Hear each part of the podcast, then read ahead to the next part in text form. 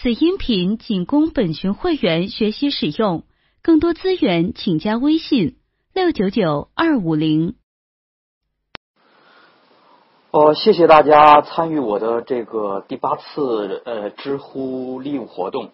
呃，这次活动呢，主要是针对这个职场，呃，尤其是投资行业的这个新人。和有益于这个进入投资行业或者是转行做投资的，来分享我这个做呃投资这十年啊，包括这个之前在学习呃学习这个金融、学习投资的一些经验和体会。呃，那么这次活动呢，应该是整个知乎的这个职业活动的之一啊，所以这个问题呢，会针对大家有关于这个职业呃职业准备。呃，职业入职还有这个转行这个些呃问题来进行针对的这个讲解和回答。那么首先呢，我会这个呃讲简单的讲一下这个我的对一些这个金融投资的一些认识啊，围绕着这个就是主题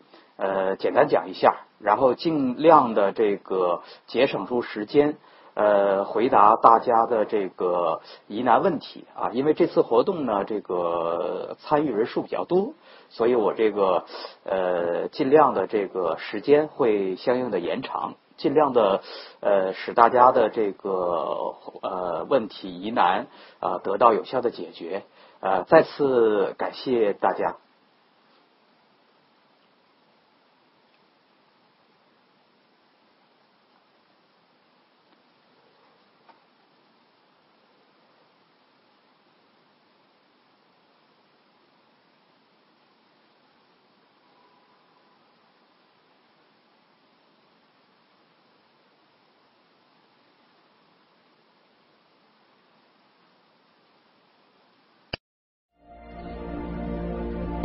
今天你 get 到了吗？微信 i g e t g e t y get get。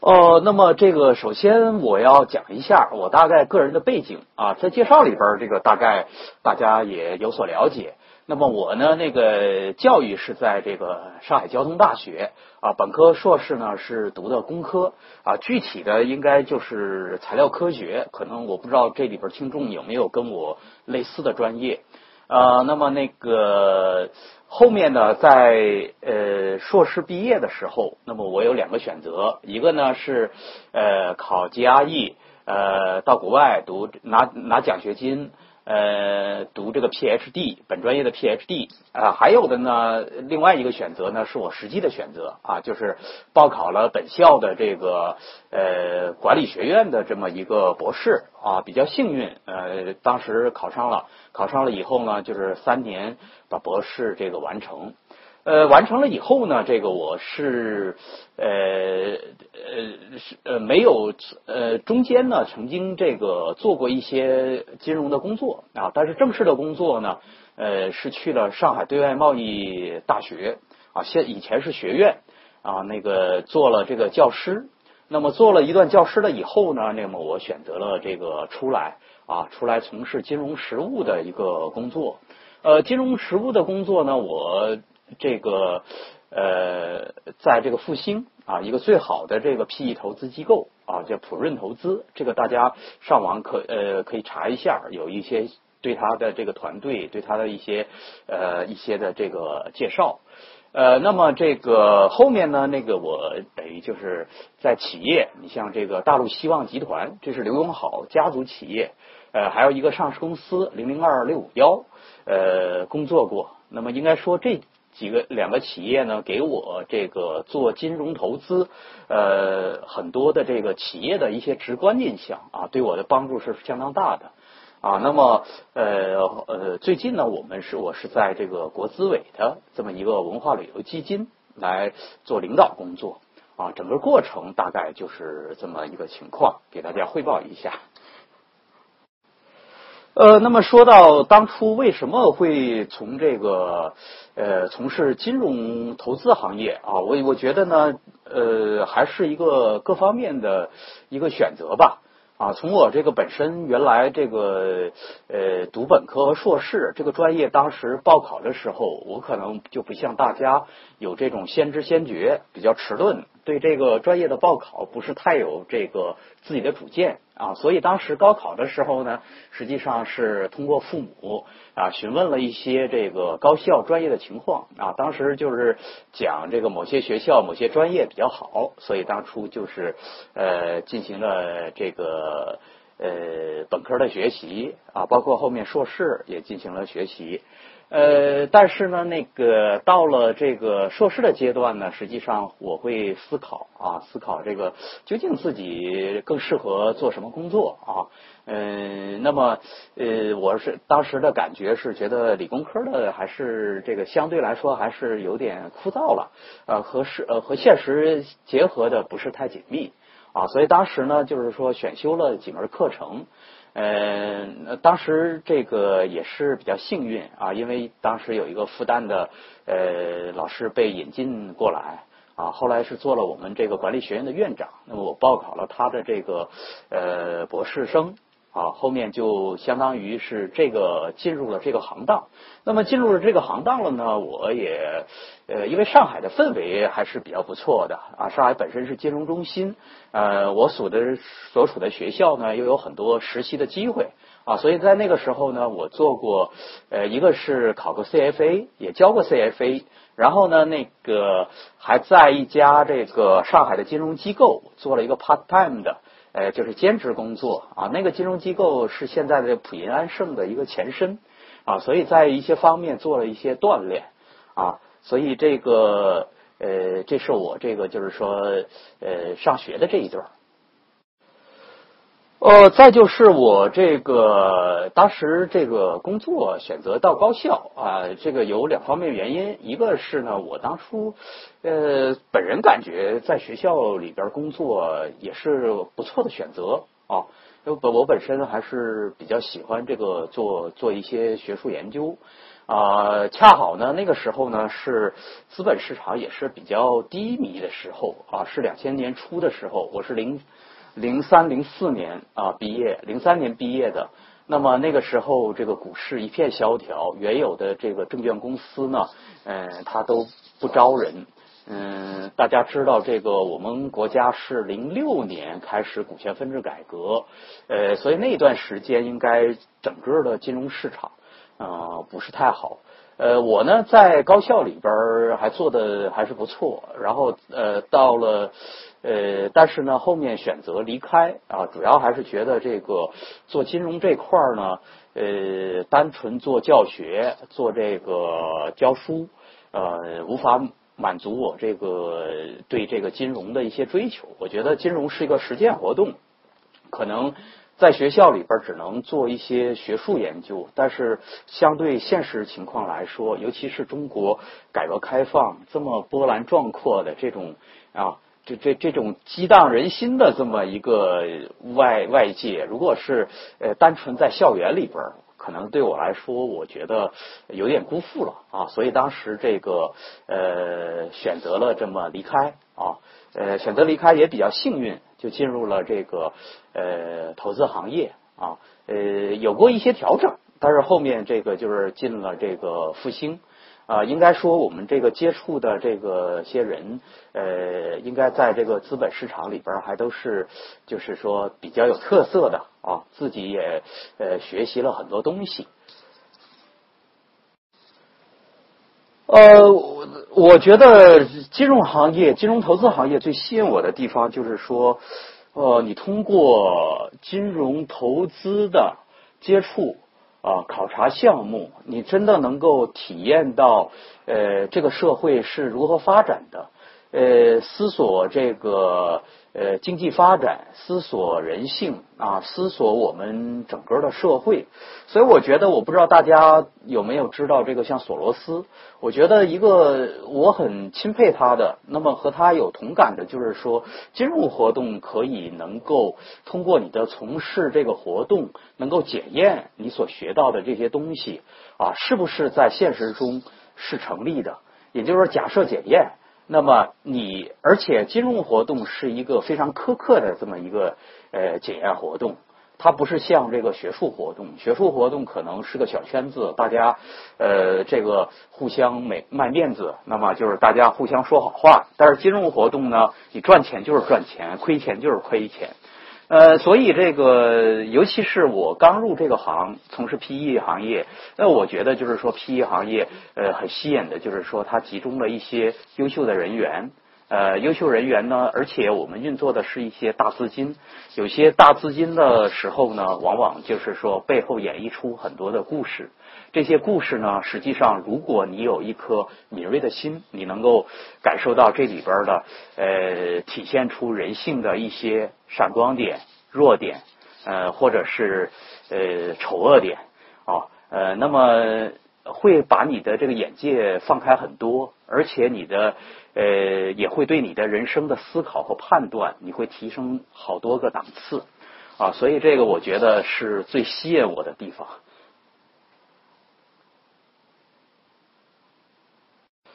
呃，好，这个还是长话短说，我接下来就这个回答大家的问题吧啊，通过问题来反映我对这个呃，我们做一些互动啊。呃，这位朋友呢问了一下，就是说他现在从事境外债券一级市场的相关工作，此前在咨询工作、咨询公司做过一年半，一直很苦恼如何转型啊，因为原来的这个领域呢一直相对较窄的领域。想问一下我的意见，我我觉得你这个可能是因为你觉得可能做债券呢相对比较枯燥，做咨询呢又是天天运动模型，可能你还是希望就是说呃能够领略这个呃投资的一些现实的一些东西。呃，我觉得你的基础应该是不错的啊，但是怎么样去这个抓住呃一些这个机会？比如说，你可以有意尝试的，现在金融机构啊、投资机构呃做实际的和现实这个贴的比较亲呃呃近的这么一些投资机会，你可以去尝试的投一下简历。呃，我觉得你要提高的是你本身你对现实经济的一个理解。啊，呃，因为这个很多做直接的、直接投资的、直接面对这个呃投资项目的，他他希望你是快速的进入这个角色。呃，当然就是说，也有些机构可能会招一些助理，呃，招一些呃研究员。研究员呢，就需要你对这个呃，可能你的债券方面的这个这个背景就用不上了，可能需要你对行业有一定的了解。呃，这位朋友，我建议你呢，还是做个决定，因为我不知道你的年龄是多大了。那么债券这一块呢，实际上，嗯，如果说你做的很时间比较长的话，那么你从固收要转到其他行业，相对来说还是有些难度的，因为固定收益是一个一大块儿，一大块儿呢，实际上这块的机会也是比较多的。呃，当然看你自己的选择。那么这个供你意见供你参考。哦，这个朋友是说，对于文科类从事投资，去研究一些具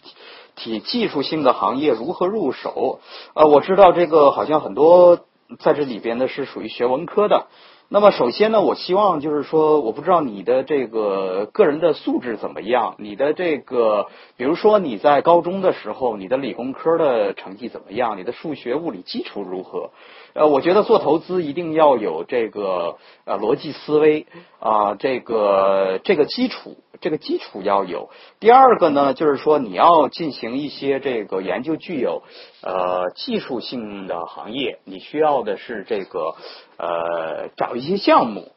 找一些行业，你来看一看别人是怎么进行分析的，你以这个为切入点，比如说无人机项目。无人机项目呢，这个有很多的研呃研报，呃券商的研报，还有很多的信息。你从这个呃找一些好的券商，比如说中金、中信的一些券商报告，你看看人家是怎么做的。那么你看这些知识体系，你是否能够相应的？你通过调研，你也能做好。呃，然后通过了解一两个行业，然后进入这些。呃，文科呢，我觉得。像我原来的普润，这个旁边有很多复旦的这个同事啊，有些也是做的非常很很不错。呃，我觉得关键就是说，呃，你要加强啊逻辑思维啊，还有对技术的理解。啊，那么当然有一些对你的要求，比如说像化工行业，那个你实际上还是对技术，呃，你的门槛还是比较高的。呃，包括像 TMT 行业，那么这块儿呢，我觉得你可能呃就需要就是说对这块儿要感兴趣，要经常熟悉这个行业和这块儿呃整个相关重点企业的一些情况，这样子呃努力去去呃切入这些行业。哦，这个朋友问，呃，获得一家公司更全面、深入的了解，调研竞争对手要从哪些方面入手？啊，呃，我觉得这个东西首先要看，就是我因为我不知道你调研的这家企业的它的规模有多大，呃阶段有多大，呃，那么相对于上市公司或者是比较大型的公司，你调研。要了解的话，就相对比较方便。比如说，上市公司它本身有公开的一些年报和公开的一些信息。那么一般来说，可能你投呃要调研的是一家未上市公司。那么未上市公司呢，你需要就是说，首先对这个它所处的行业需要了解啊，有一个大概的认识。呃，那么呃，接下来呢，就是说你需要对他呃公司要深入了解的话，你必须要进行这个访谈啊，呃，访谈就是说你呃可能如果说你要调研竞争对手，那么你可能需要行业相关的人员提供一些呃相关联系人的呃这么约见的机会，那么获得他们的信任，通过访谈。呃，得到相关信息。那么相关信息呢，除了从访谈这个竞争对手或者行业相关人士以外，还可以从相关的行业协会那里边获得。呃，那么我觉得主要是你要对这个公司的产品。呃，还有一个服务要有一个和它的商业模式有一个清晰的认识。那么这里边其实上有很多的我们以前学到的模型，比如波特的什么五力模型啊，什么波波斯顿的那个分析方法呀，哦，这些东西你都要呃通过这个基础知识、基础学习。把它应用过去，呃，要分析好一家公司，那么我觉得实际上一个是这些点你要覆盖到，那么另外一个方面呢，也要也要看你对这些行业的熟悉程度。往往你对这些行业这个呃认识要有一些真知灼见，那么可能需要你在基础阶段，也就是做投资经理啊，做这个嗯打基础的时候，你要打好。这些东西通过呃看一些企业，就快速的获得，就是能够判断这个企业的亮点和不足在哪里。呃，这个问题十二个人喜欢啊。呃，他说这个朋友初入 VC 行业，很多资源直接来源于老板。呃，你认为什么才是 VC 的核心竞争力啊？是洞察力、呃行业知识、对大势的把握。呃，年轻人应该如何提升这些核心竞争力？呃，我觉得这个初入这些行业呢，我觉得有一些困惑啊，是很正常。那么可能你们做的很多东西都是呃来源于老板，比如说项目啊。那我进这个行业的时候，最初也是这个样子。我觉得呢，呃，你首先呢，在一个团队里边，可能你呃寄望于一下子啊，你你拥有很多资源，那是不现实的。那么既然你现在从事这个行职业呢，你要充分发挥你的优势。比如说最初呢，我是进入这个行业，我的这个对项目的研究水平，我就是比较高的。那么核心竞争力，也就是说谈到核心竞争力的问题，我觉得这个你谈到的这个洞察力、行业知识和对大势的把握，呃，都是很重要。那么其中的基础就是一个行业知识。呃，大家知道，这个学生一般在学校里边都学一些理论，但是有一些呢，那个在现实中实际上，嗯，有些它并不是那么回事儿啊。包括我们的很多教授，他给你的也不是。所以你通过这个行业知识，呃，然后不断的巩固，而且是才能提升这个洞察力和对呃大势的把握。我觉得年轻人呢，这个要想提升它，那么。呃，一定要有自己的这个就是说判断和学习能力。通过你自身的学习和努力，你来自我来判断这个行业啊，这个项目究竟是好不好，而不是依赖于这个老板说什么，或者是哪个大 V 讲什么。我觉得，呃，未来中国的金融市场越来越规范，呃，这个对新人来说才是真正的核心竞争力。哦，这个朋友问你如何看待未来呃三到五年国内的 VC 行业？对于刚刚毕业的硕士来讲，适合做 PE 还是做 VC？哦，我觉得呃，我在这个一些呃知乎上一些问答，我也有过反馈啊，因因为现在这个资本好像有寒冬啊，前一阶段有一些的这个 VC 就业呃人员可能都离开这个行业了啊，但是从我来说，还是坚定的看好这个行业。啊，因为呃，我们国家是一个创新啊，大力喊创新阶段的一个国家啊。现在经济进入了新常态，所谓的新常态，也就是说，呃，原来的粗放型的、技术含量不高的这么一些工作，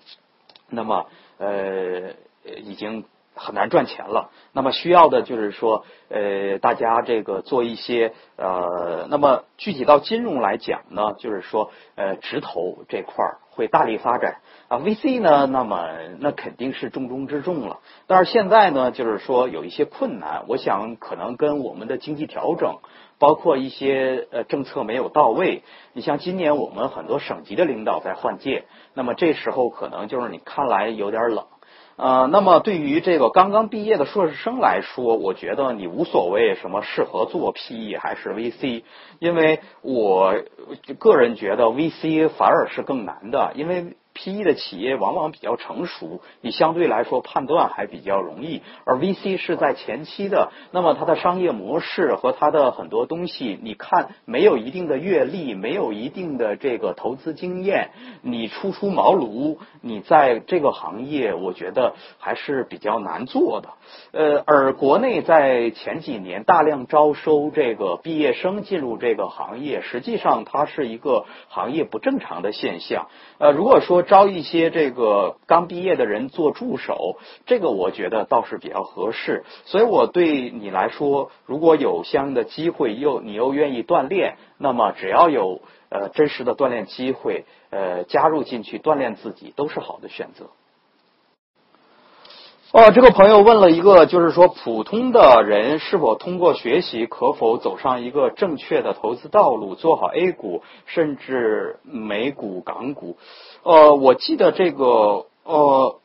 我我觉得你问了一个很好的问题，也就是说我们很多普通人都很关心的。呃，第一个，我觉得你这个问题的答案是肯定的，是可以通过学习。呃，但是呢，我觉得这个难度还是比较高。普通人获得这个呃股市上赚钱，散户赚钱，在中国的几率是多少？相信大家有直观感觉，非常小比例。但是我觉得呢，第一个，现在资本市场法制越来越规范，然后呢，那个各项的规定，呃，尤其是现在这个呃，所以就是说，你有一定的基础，也就是说。呃，我们今天的股市很像这个一九二九年股市大崩盘，美国股市大崩盘以后，那么呃，美国人痛定思痛，规范股市的这么一个情况。呃，然后呢，我觉得就是说选择路径上面，我提一些建议。我个人的感觉在这里边，我是推崇像格雷厄姆、巴菲特这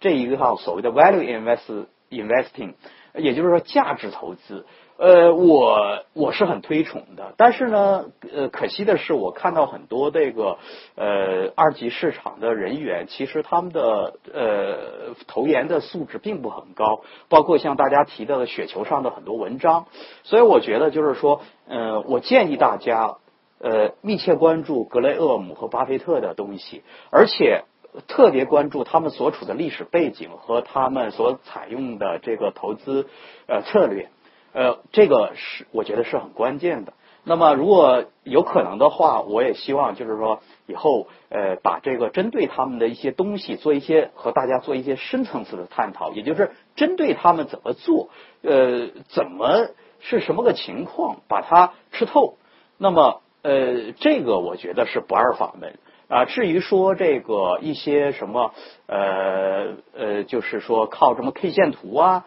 呃，还有还有一些其他的，我个人觉得呃，要获得成功难度很大，我不是特推崇。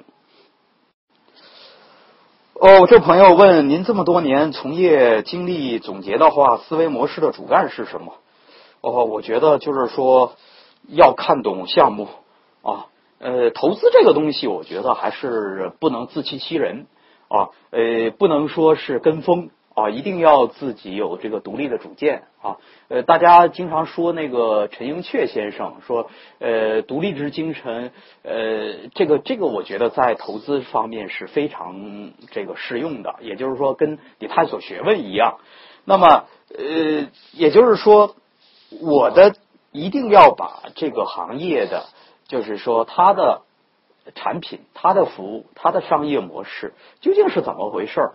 呃。弄明白啊，即使他有所谓不懂的这个所谓，就是说你没接触过的一些呃项目、一些行业，那么你也要把它努力的看懂。呃，那么像巴菲特，他就直接的告诉你啊，呃，看不懂的他就不投啊。这当然是我觉得是他的一个呃，也就是说是他的一个谦虚之词。那么我想就是说，市场总有这个泡沫的时候，像泡沫的时候，大家可能就会失去理性。那么而巴老还有芒格，我觉得他们比其他人嗯强的一点就是说，他可有独立判断。另外一个，他对整个的经济的历史，对整个的这个呃脉络的把握要强于优于别人啊。我觉得这个呃怎么做到这一点？啊，还是要自我探索、自我学习啊，就是自学能力很重要。就是说，你通过，因为投资这块儿，我感觉它不是一个玄学，不是个炼金术，不是说你没有门径可以，只是说要获得这个高超的这个专业技能，需要你付出还是相呃恒心，付出一定的努力。哦，这个朋友问如何培养好的商业分析框架和逻辑？我觉得这个呃，我不知道这个提问者他是不是呃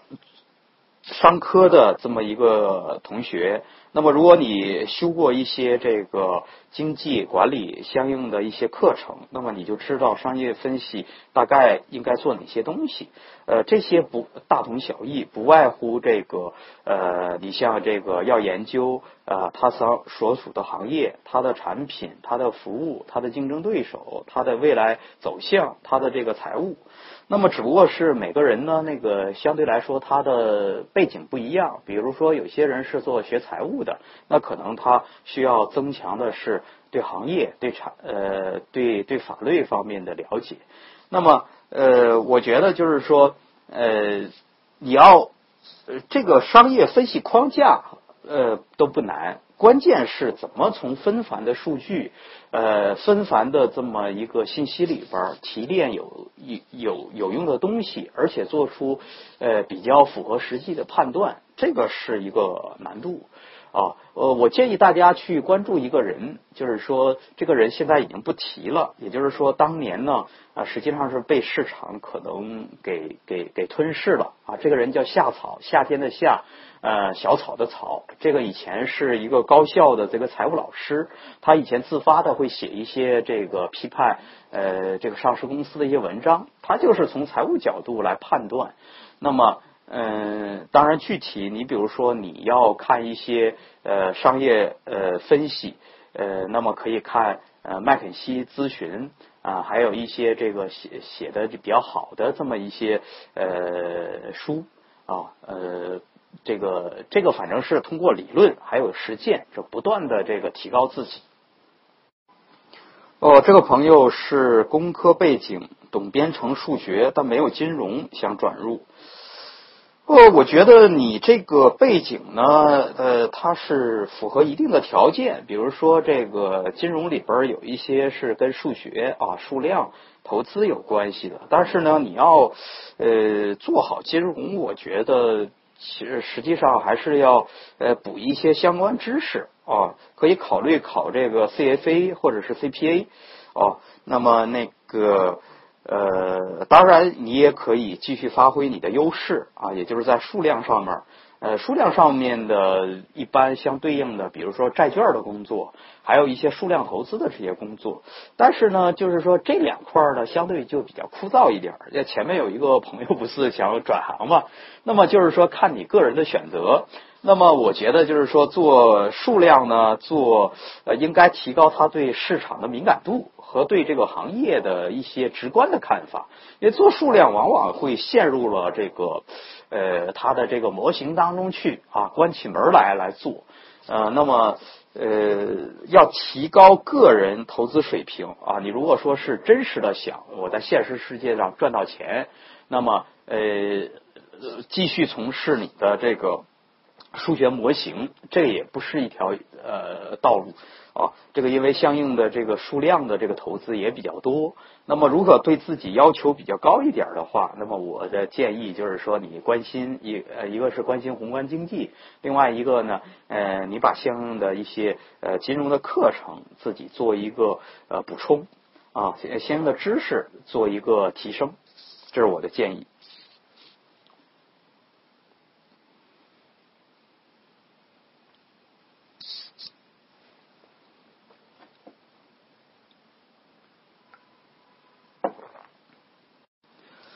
这个朋友问：互联网金融和金融投资是否有共同之处？呃，肯定都是属于金融嘛。所谓互联网金融，实际上是通过互联网这个工具来这个实现金融的一个功能。嗯，那么能否转行啊？这个朋友实际上问的是问题，可能就是说从这个互金转到金融投资，我觉得当然可以。可以可以转行了，呃，互金呢，那个在这几年呢比较热，但是应该说今年这个监管层，嗯，把它的口子这个呃收紧了以后，很多这个互金平台，我估计有的有的可能甚至干不下去了，可能你这个提问可能是跟这个背景有关系啊，因为我们以前的这个互金有很多问题，就是说它的这个。呃，合规性啊，也有很多打着这个互金的名义，实际上是从事这个高利贷呀，或者是民间集资这种活动啊。所以，这个我们对互金这块儿的判断，未来中国可能它的允许存在的互金的家数不会太多啊。这个行业本来应该，因为从金融角度来讲，本身是一个国家监管的，只是说前几年呢，那个相应的口子放的比较大。那么市场的违规行为呢做的比较多，那么我觉得互金跟金融应该还是比较呃本质是一样的，只是说互金它面向的客户是那些什么农民啊、学生啊。啊，有一些都都走到了极端，比如说什么借贷宝啊，现在是逼着什么学生啊互相来担保，然后呢，那个甚至呃逼逼着这个这个什么拍裸照啊，还有一个搞了黑社会去逼债的这个行为。所以就我觉得大家在职业选择的时候，还是要看一下这些呃公司背后的股东和他的行事风格，相对要要呃这个遵纪守法，相对要规矩一点。然后做出选择。这位朋友问：如果希望以后做债券投资，是否需要很深的数理背景？需要学习到什么程度？呃，债券投资就是所谓的这个 fixed income。就是固定固定收益这个呃固定收益呢这块儿实际上呃我们国家的债券市场呢实际上呃债券市场其实是一个很大比例的这么一个东西啊如果你有志于学债券的话那么呃数学的基础比如说这个概率论比如说这个呃一些这个什么九七啊还有一些这个呃资产配置啊这些的一个。基本的概念，那么我记得，呃，CFA 推荐的有个什么法布奇的这个美国几个大佬的这个书，现在应该都有这个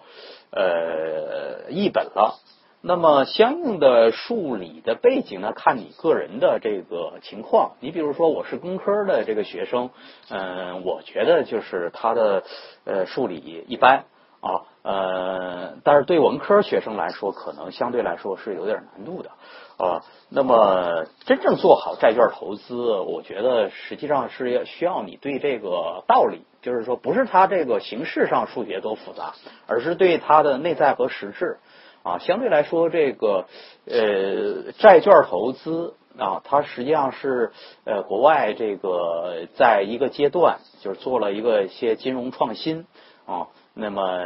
引入了一些这个数学，那么呃这块儿呢，这个呃实际上这个今后还是用武之地非常大，尤其是我们的这个呃直投呃直接投资市场。那么呃有一些公司呢，它没办法在这个呃是呃或者不选择上市，或者是没办法上市，那么它可能是发债的形式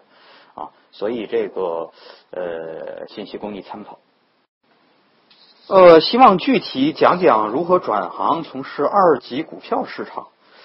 呃，我觉得这个二级股票市场嘛，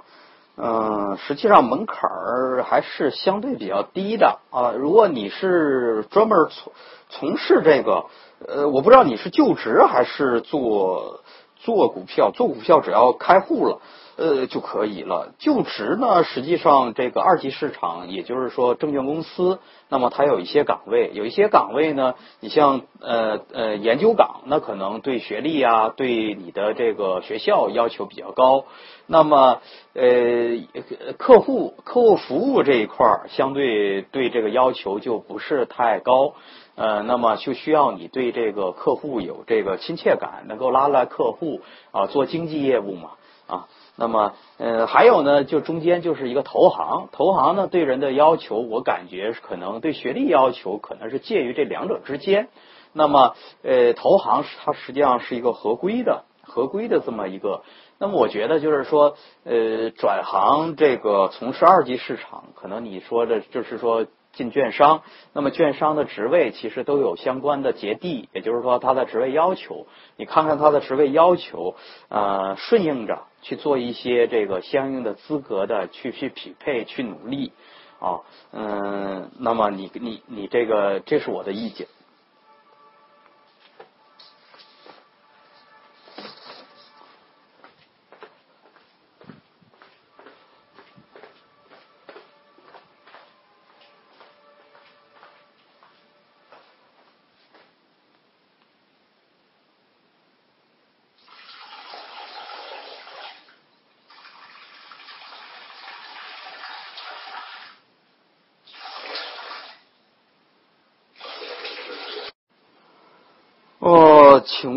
何判断自己适合从事 PE 还是 VC？刚才呃解答过，我觉得就是说，如果你的看你的水平嘛，如果你你是一直做 PE 的话啊，想尝试尝试一下挑战做 VC 也可以。但是我感觉可能问这个问题的人他嗯，可能是跟你们差不多，好像就是说是属于这种经验不是特丰富的。我觉得。对于一个呃毕业生或者是出校门没有几年的这么一个人，如果有好的这个 VC 和 PE 的机会，都是不错的。我觉得大家应该珍惜这种机会，尽量的努力提高自己。呃，做投资呢，实际上真的是呃师傅领进门，功夫修行在个人。哦，实际上大家这个，即使你哪天进了一个高等的这么一个大牌的一个投行，那么你会发觉实际上。没有人会像在学校里边手把手的教给你，完全是靠你自身去领悟、去探索、去学习啊！所以就是说，我的意见就是说，呃，你这个只要是合规的，只要是诚信的机构，那么 PVC 机构都是大家很好的锻炼的这么一个呃平台。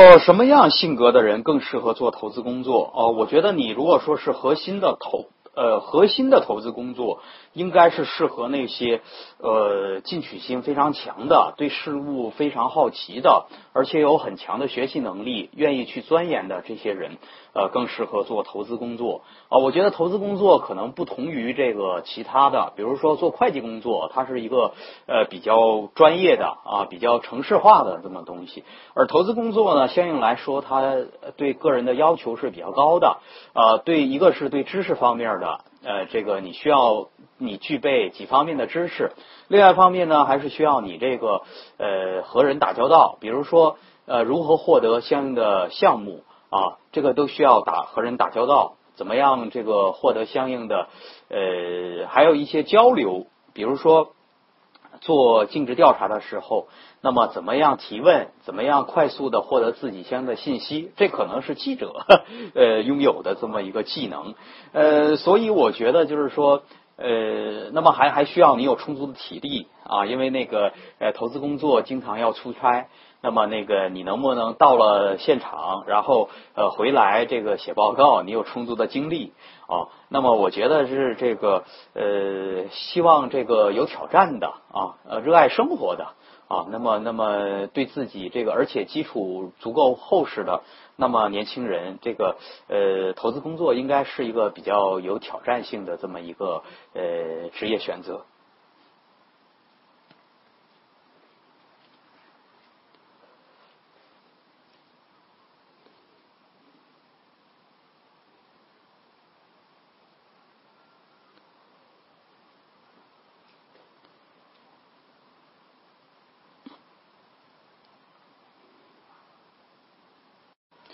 呃，这个朋友说，海外在读金融硕士，本科两幺幺学了相关，但是种种情况缺乏实践啊。嗯，实践这块儿，我觉得你本身自己要有主动性啊。你在海外去去读书，那么呃，你自身要留意各种机会啊。那么，那么些有一些金融机构，实际上在暑期啊，或者是在其他呃他人手不够的时候，他会招一些这个实习生。那么他通常会在学校的这个相关的信息上进行一个发布，呃，那么你需要呃注意。那么实践呢，除了这个去做一些 part time 的 job 以外呢，还有一个你对财经新闻，你对一些宏观经济的理解，你也要关注它。你是不是会阅读这个呃一些优质的这个财经的杂志啊？那么去增强你对这个财经的一方面的理解。呃，我反正觉得这个实践的这个东西呢，呃，是需要你呃主动的，主动的去出击。呃，然后现在的这个一些机会也比较多，比如像微博或者微信，有一些这个呃公众号，它就是专门这个呃放这种这个金融的职位的信息，有一些它就是呃通过招呃这个一些毕业生。然后做实习，呃，有的时候还可能是通过实习的看你的表现，呃，如果实实习好的话，他刚好有这个呃职员招募的一个要求呃需求的话，那么他可能就会留你这个直接去参加工作了。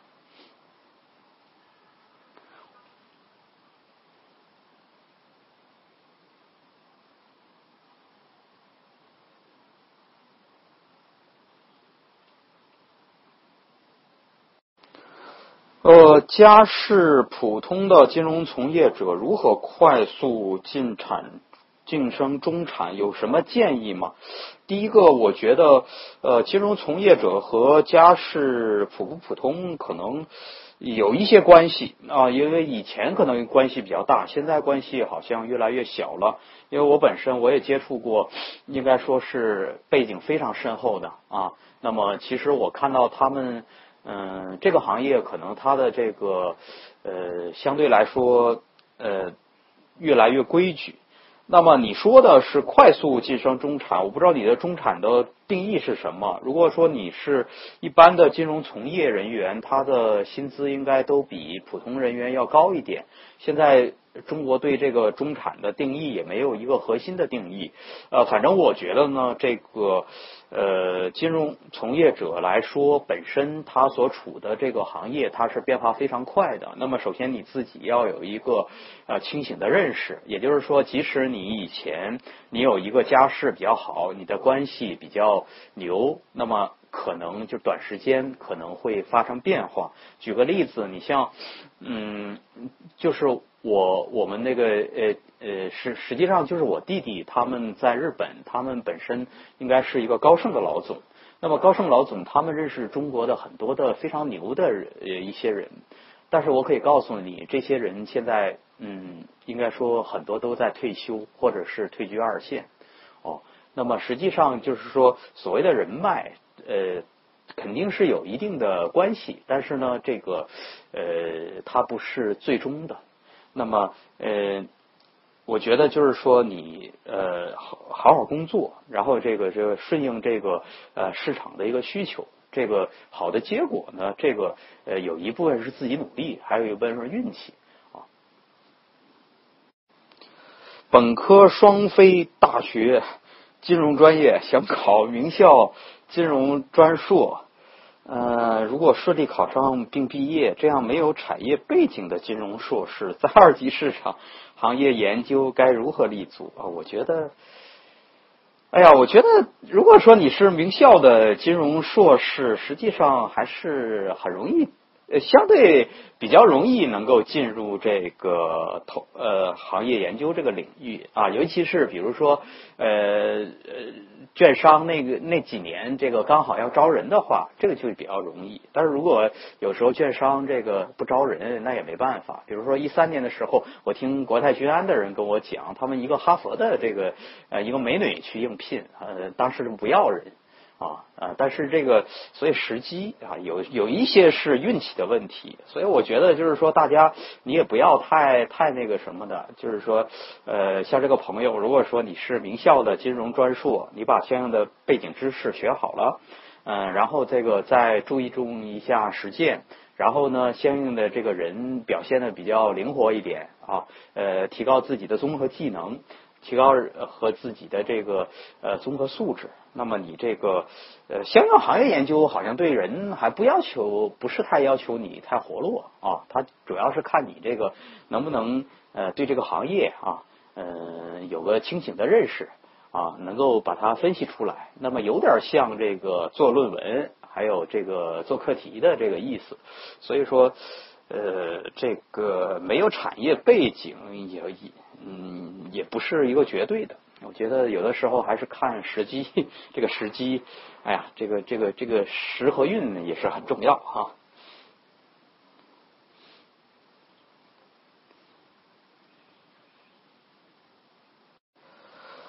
这个问英语硕士在读，想转型做金融，已经通过基金从业备考 CFA 一级，以后想做基金管理，需要积累什么知识或技能？推荐考博也可以，请给些建议。我觉得是这样，就是说，呃，考博你看看有没有必要？你的这个是想，如果是想转到金融从业人员，呃。再去这个做考博，考博主要还是一个学术的东西。如果你对学术有一个追求啊，那么我建议你去。如果纯粹以这个职业，我觉得这个不是不见得是一个直接的一个东西啊。因为我们这个社会相对应的金融机构还是比较多，那么也不是说你不是一个金融的这么一个专业的，他就完全排斥你啊。相反，有一些这个呃金融机构往往还是喜欢。招一些外专业的这么有呃这么一些优秀的这么一些人来做这个相关的工作。那么，嗯，你想做基金管理，呃，考 CFA 实际上是一个很不错的这个提高自己的基础知识的这么一个呃。然后呢，你本身呃这个如果说有一些空闲，也可以去参加一些这个金融机构的这么一个做实习生的一个兼职活动。那么这样子呢，这个几个综合下来，呃，一个是你的专业背景啊，那么还有一个呢是你的这个证书，还有呢，是你以前的在外面一些这个呃参加过的一些工作，那么增强你这个进入呃基金管理的这么一个权重吧。嗯，反正我觉得不要把困难想得太太太重啊，因为呃中国以后大量的基金会需要基金管理人啊，所以呃怎么样提高自己啊，点发挥自己的优势啊，这块要有信心。呃，这个朋友问美国工科硕士在读啊，请问申请金融类博士该准备哪些？哦，这个你倒问到这个什么了啊？我本身我是呃土鳖工科转的这个什么的，我觉得这个国外的金融博士跟这个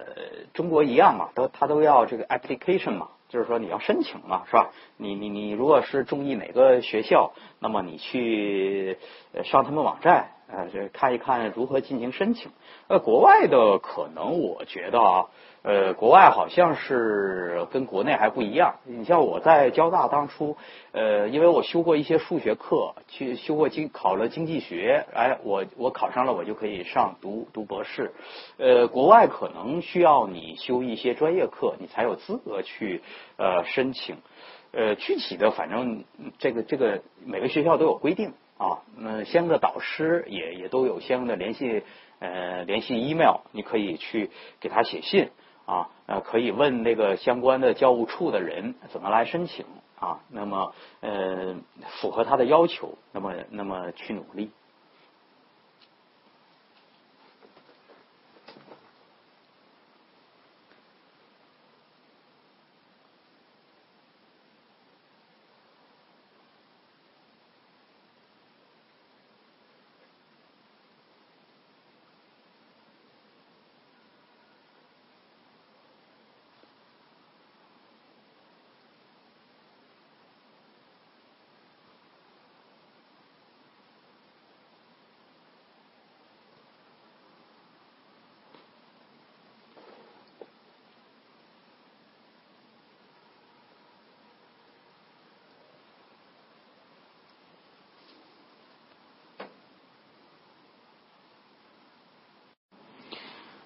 哦，普通本科毕业两年，主要从事 ERP 的财务实施工作。现在想转行做私募股权，不知道该如何入行，不知道该不该入行，请问有什么建议？啊，该不该入行？我刚才的一些这个回答，你可以参考一下。也就是说，金融投资它还是需要有一定的门槛的。我看了你这个条件，因为呃，所谓的私募股权，也就是说大家说的 PE、VC 也好，实际上在刚进入中国的阶段，它还是一个比较高端的。不过那个时候也是跟历史发展阶段比较有关，相应的机构比较少。那么随着这个就是说市场的发展，那么现在的机构也比较多。呃，但是呢，这个相应的这个也出现了一些这个比较烂的这个机构。所以这个相应的烂的机构呢，相应差的机构呢，它要人的这个标准就比较低了。那你的情况呢？因为我不知道你的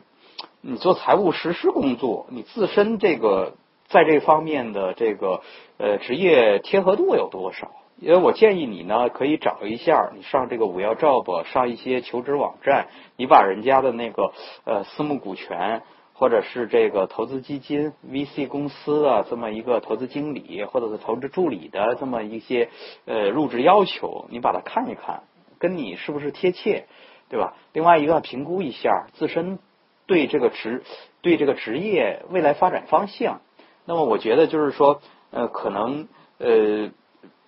内呃性格这个偏偏这个呃特别内向的人。啊，特别内向的人，这个这个不善于跟人打交道的话，呃，相应来说，这个可能会有些难度啊啊，当然也不见得啊，也可能你迎接挑战，你说不定你这个呃做的比别人好，所以这个一切东西，因为我不知道你具体的情况，还希望你综合做做一个判断。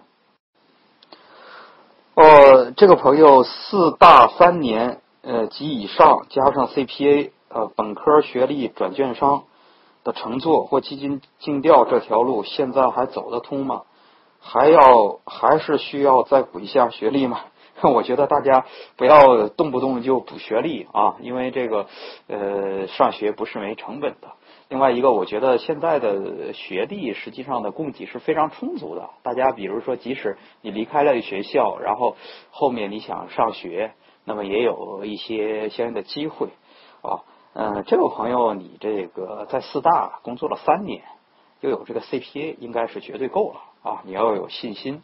那么，呃，想做这个券商和基金竞调。呃，那么你其实，在财务方面你是非常非常好的。那么，呃，欠缺的可能就是说，嗯，行业行业知识啊，对产业啊，对经济的了解啊。呃，如果你以前这个这方面的基础还是不错的话，那么实际上你的这个呃任职任职的资格已经非常好了。那么，呃。当然你自己要要要考虑清楚，也就是说，实际上这个岔路呃职业的分层，如果你选择了不做财务，走投资的这一口，那么你以后，尤其是你年龄大了的话，你想回来可能就回不来了，因为一般的有这种情况，你可以做啊投资呃做财务啊做做财务总监啊，然后你选择了投资的话，那么只能往投资这个方向来走。那么年龄越大呢，你的知识的这个叫固定成本也就越高，那么用人单位呢，可能就不大会啊再去这个考虑你，嗯，这个再转回来啊，所以你还是要慎重一下啊啊。这个朋友银行工作六年，做过柜员、贷后管理、客户经理，自认为性格踏实，肯吃苦，但性格偏内向，有希望转投资吗？嗯，名牌大学本科只有证券基金从业资格，我觉得就是说，嗯，投资其实也可以关起门来做，哦，但是呢，相应的就是说，呃，如果是特别欠缺的话，那么可能就是说，嗯，我不知道大家看没看过那个大空头，是吧？大空头也有一些这个呃挺内向的、挺怪异的人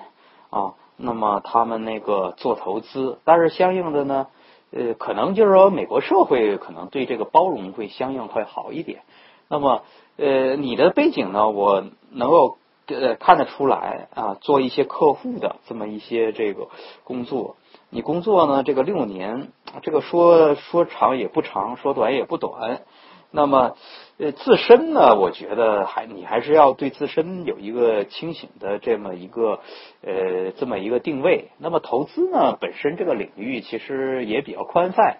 那么，呃，我不知道你说的这个是呃哪一些。那么投资公司有一些做做行政啊，或者是做客户管理的，那么可能和你原来的工作比较相像。那么有一些呢，比如说像投行。嗯，包括基金经理，可能那个呃和你现在的这个工作就相应的比较呃远一点啊。这个东西我在实际的工作的时候也接触过，我感觉就是说一个人他转型的话，他可能在这个三十岁以前最好，三十五岁如果说是。嗯，反正我觉得三十岁最好吧。有一个就是说，如果说是过后面的话再转，还是有点难度的啊。当然，对你自身的你最了解，你来做判断。哦，这个朋友说他是大三的工科生，专业是能源工程及自动化，想转往投资或者法律领域。那么考研优先还是先工作？考研更该选哪个专业？我觉得是这样，就是说你说的这个，呃，你本身呢，如果是想继续深造啊，觉得自己这个本科生，那么可以通过考研，然后提高你的就是专业技能，通过这个呃研究生这个期间，把你这个呃，比如说你想做投资，那么可以考虑商科的这么一些专业；，比如说你想做法律，你可以考虑法律。嗯，当然这两个我觉得还是有有差异，法律和投资做好了，反正都不容易。呃，我觉得就是说，嗯，你自身呢是评判一下。呃，我建议你呢，那个可以利用这个呃研究生期间，把你的专业知识加强一点。呃，研究生呢。它的时时间也不是太长，所以这个东西，呃，也是也是值得去去这个补充一下的嗯，至于什么专业，嗯，专业，反正我感觉，如果说你进了这个大类。就是说，呃，商，比如投资进了商科类了，那那个法律进了法律类了，那么实际上没什么太大的差别。呃，救人单位、用人单位，你学这个国际经济，你学金融学，你学保险的，实际上他对这个东西，呃，不是特别这个，他只要你是在这个一大类有相关的这个知识啊，他就可以。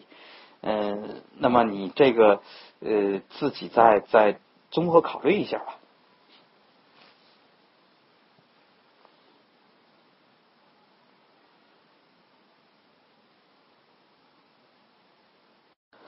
这个朋友已经读到博士了，然后问工科背景适合在金融行业做些什么事情？行业研究吗？我觉得行业研究有可能，因为我呃之前遇到一个呃就是在这个上交读自动化的，呃现在在个中信产业基金工作，呃当然我觉得就是说这个可能要看你的运气问题，比如说你工科毕业的时候，或者或者是你工作一两年有没有相应的单位恰好要这种人。他又不嫌弃你做这个，呃，又愿意发挥你这个优势。相对来说，我觉得行业研究呢，他对你，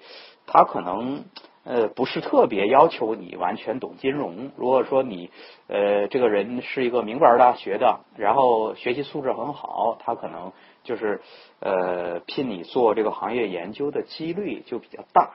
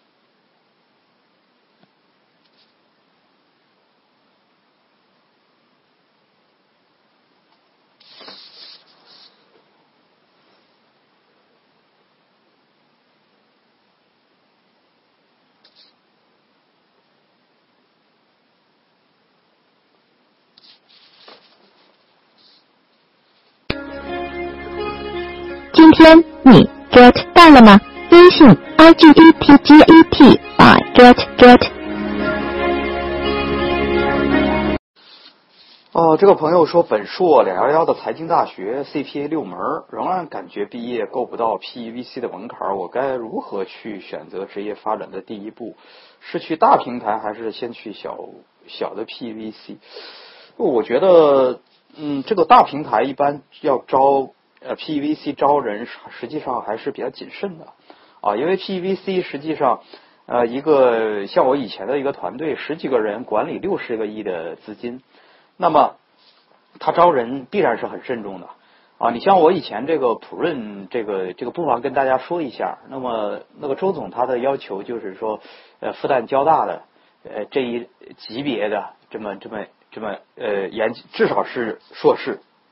那么还需要你以前是相应的有一些呃社团经验，还有一个优秀的毕业生的这么一些门槛啊。当然现在有一些这个 PE VC 基金没有那么呃苛刻啊。呃，我觉得就是说对大家来说，这个挑工作也呃一个是有一个你当时赶的这个就业的行情如何。啊，就业行情好的话，可能就是说你相应的资历差一点，可能也进入一个好的平台。那么就业这个行情不好的时候，可能就严峻一点，这个都是没关系的。我觉得，呃，大家要要注意，就是说职业往往是一个长期的过程，暂时的一个挫折，实际上并不构成对你构成威胁。那么，呃，如果说你在毕业的时候，呃，有相应的这个平台，那么你感觉不错的话。那么不妨就是去锻炼一下。我觉得就是说，作为一个新人来说，作为一个毕业生来说，那么呃，如何就是呃快速的实现这个转换，这个是是很重要的。啊，尤其如果是 PE 像 VC 能够给你这个相应的一些机会啊，去看项目、去做项目，我觉得那就 OK，那就是非常好的这么一个锻炼机会了。呃，这个朋友问，纯文科背景的学生对金融投资感兴趣，不知道有没有机会转行，怎么入手？我觉得首先你要评估一下，你是感兴趣啊，还是真的想飞蛾扑火进入这个行业？因为金融投资这个行业，呃，反正外表看起来比较光鲜啊，但是各种滋味只有自己能知道。所以我觉得，任何做任何东西来说，其实呃都是有好的一面，还有。不足的一面，所以你不要光看一些不实的这个呃宣传啊。那么，那么呃，我觉得还是要自身要有一个评估。作为一个个人来说，你自身的情况、你自身的性格、你自身的爱好，那么呃，我觉得就是说职业，就是说，如果是作为一个喜欢的一个职业，那么你会做的比较开心啊。当然，这个喜欢不是说呃这个。这个呃，天上掉辫饼的那种喜欢，是你付出努力，你仍然会甘之若饴，你仍然会付出，你仍然会喜欢它。那么，如果说你是真的是呃有这种喜欢的话，那么你可以去去去做这个事儿。呃，纯文科的学生呢，我感觉就是说他的呃相应弱的这一点呢，就是说文科的同学他比较感性，呃，这个这个当然是相应的是一个他们的优点了。呃，那么你如果是想做这个投资的，你你要有一些呃逻辑，你要有一些这个呃相应的一些呃基础。这些基础呢，呃，我不知道你以前的这个背景是怎么样。如果说你的对科学、对这个理工科、对这个经济，你还是呃有自己的独到见解啊，那么对你来说是完全是没问题。所以我感觉就是说，文科不是一个主要的，关键还看你自身啊，你自身这个是怎么个情况，你再做一个判断。这个朋友问这个量化投资冲击下传统的金融分析和呃未来这个私募基金经理的发展前景竞争力如何？我觉得量化投资实际上。是通过数理模型，然后模拟这个现实，然后做出这个投资的这个决策。呃，量化呢，这个很多用对冲啊，对冲的模式，我觉得在国外这个比较多。然后现在呢，也有一些把国外的一套经验运用到 A 股来的。我觉得这个东西，传统的金融分析，我觉得还还没有过时啊。一个就是说，我们现在这个市场有效性。呃，是不是像你所说的这个完全这个呃完全有效了呀？我看也不是，实际上市场的一个套利机会还是有的。那么呃，不通过这个量化也可以来来做好。呃，反之呢，就是说量化投资呢，我也我本身我要承认啊，我对这块儿呃钻研的不太多啊，但是我知道，像我查了一下网上一些文章，有些文章呢可能。我觉得也有一些偏颇之处，就是他的中文网页对这个人宣传的很牛很牛，但是到了英文网页，实际上这个人并不是这么牛。那么，呃，那么大家知道的一个呃情况，就是长期资产管理公司那个是几个诺贝尔奖的那个获得者用量化的去做，那么实际上到了这个呃这个这个两两千年左右，那么它有辉辉煌的时候，后面也破产了。实际上，我们现在的一些模型，你要完全反映出纷繁复杂的现实市场，还是有难度的。数学工具，呃，有它可敬的一方面，但是在金融方面，是不是完全可以替代？我个人是怀疑的，因为今天的数学，它的形式上是比较复杂，但是呢，嗯，它的这个实质来解决问题的时候，实际上，嗯，它的作用还是要经受考验的。啊，所以我个人觉得做量化投资呢，一方面要呃做好自己本来手上的工具，另外一方面你能不能结合行业，结合呃传统的东西？如果你两方面都有，对你判断是非常有益的。呃，海外金融学 CFA 呃 Level One 无任何社会资源，呃，在一家管理规模十个亿的小 PE 做投资经理，薪资偏低。呃，如果想转向大机构或加职升薪，啊，对自身该做何种调整？我觉得第一个，我你问这个问题应该是在现在，对吧？呃，现在整个的经济情况不是太好，那么投资机构呢，轻易也不再招人。我觉得你这个想法是挺好的，但是不要太急啊。现在有小的规模的这个做投资经理，薪资嘛，嗯，可能不尽如人意。那么就是说，呃，先忍一忍。我觉得就是说，如果是呃有好的经呃机会，那么可以考虑跳槽啊。但是这个应该说现在。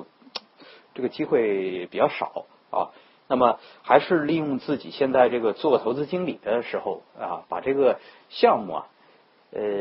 深挖一下啊，基本功打好。嗯，那我你像我自身的经历，我就特别体会特别深。你做投资经理，做高级投资经理的时候，是你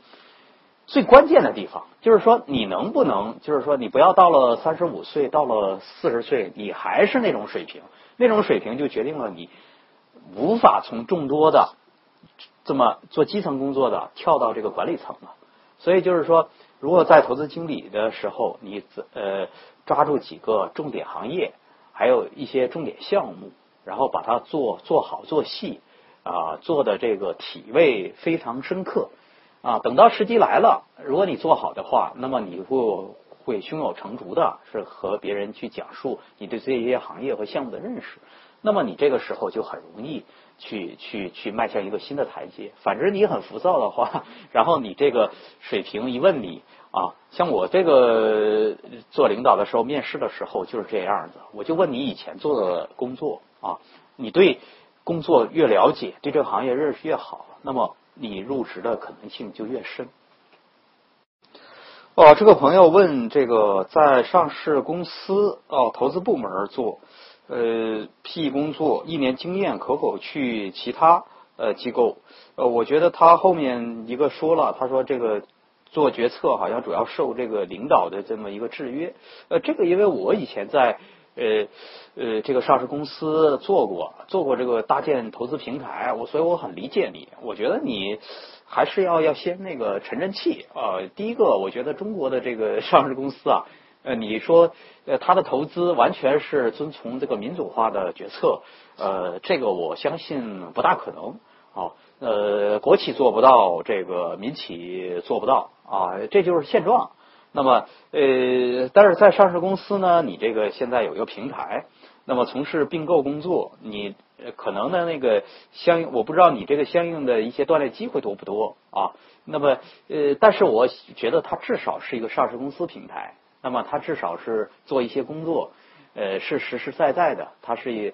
相比其他的这个一些这个没有资金啊或忽悠的机构来说，他还是好的。所以我觉得大家在这个职业选择的时候，不要光看到这个呃好别人不好的一面啊，你忽略他好的一面。因为上市公司现在真正能够做起投资机构的，其实也比例也不多。但是现在呢，这个客观的环境又压迫这些上市公司搞转型。那么搞转型必然就是要加强这个所谓的并购，还有这些投资工作啊。所以我觉得你还是呃，第一个提高自己的这个呃业务水平啊，提高自己的经验。然后呢，有好的机会你也可以去尝试。但是先来说，我觉得呃，你去尝试的时候还是要呃考察一下它的背景啊，因为这个。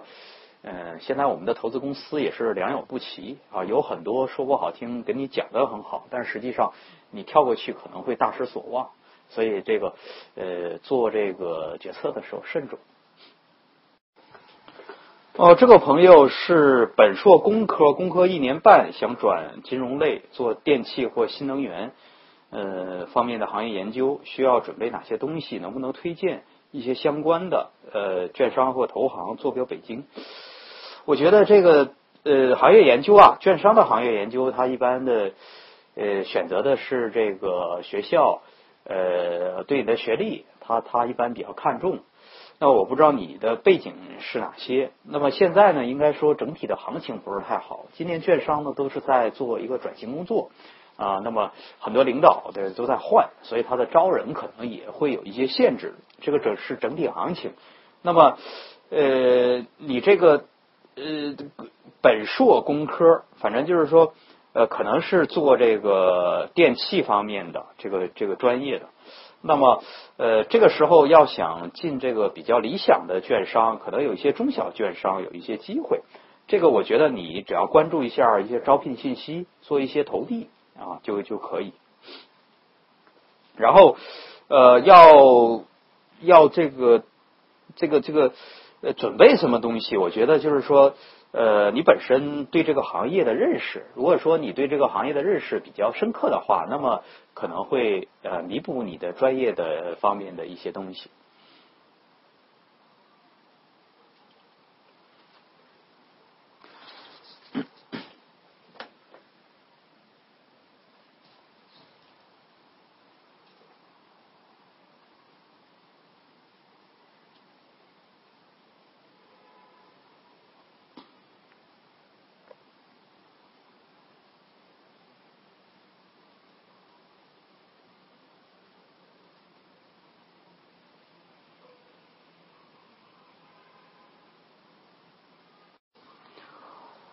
这位朋友问那个职位薪水方面的啊，呃，以前我觉得这个国内的 VC 和 PE 它这个相对比较规范一点，现在呢整个市场有点乱，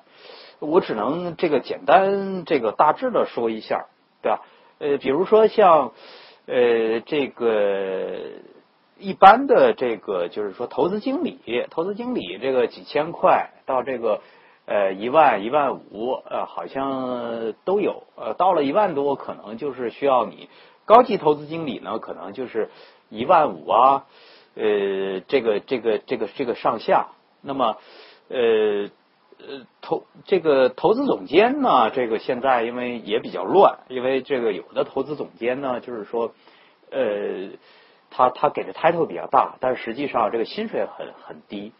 那么一般来说，这个。呃，小公司的那么那么年薪三十到呃三十到五十万啊，大的公司那么五十到呃一百万啊，这个当然不包括这个 carry 啊，只是一个起薪，还有一些所谓的奖金。那么实际上做 PE 啊，做 VC 行业主要是看这个呃 carry 的，呃挣钱大的主要是 carry 的。那么 carry 这块呢，实际上能兑现的中国的公司不多。只有少数几个优秀的企业，另外一个呢，很多公司呢，因为做 PEVC 做了两三年，然后它就出了很多问题，可能到后期呢，有一些就对不了线。呃，规范性我想会慢慢的越来越好啊，尤其像国资企业，国资企业以前给的薪水非常低，现在要搞市场化改革，相应的这个薪水也会多起来。反正规范性的这个呃有案例多的这些基金，它相应的这个在薪资方面会好很多。呃，这个朋友问，从事证券行业现在做客户经理，对分析投顾这块不感兴趣，还有没有其他发展方向？我觉得你在从事证券行业，应该知道这个相关的有哪些些职位。呃，客户经理呢，主要还是做一些呃，做一些服务性的事儿。那么，呃，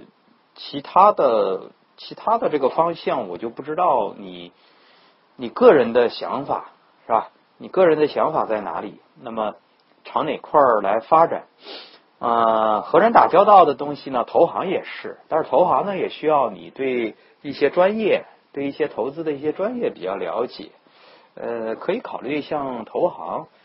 嗯，资管，资管也是，但是所有这些东西呢，反正相对来说对这个专业都有要求，要么就是考虑行政啊，呃，非专业这些职位，那么呃，你综合考虑一下。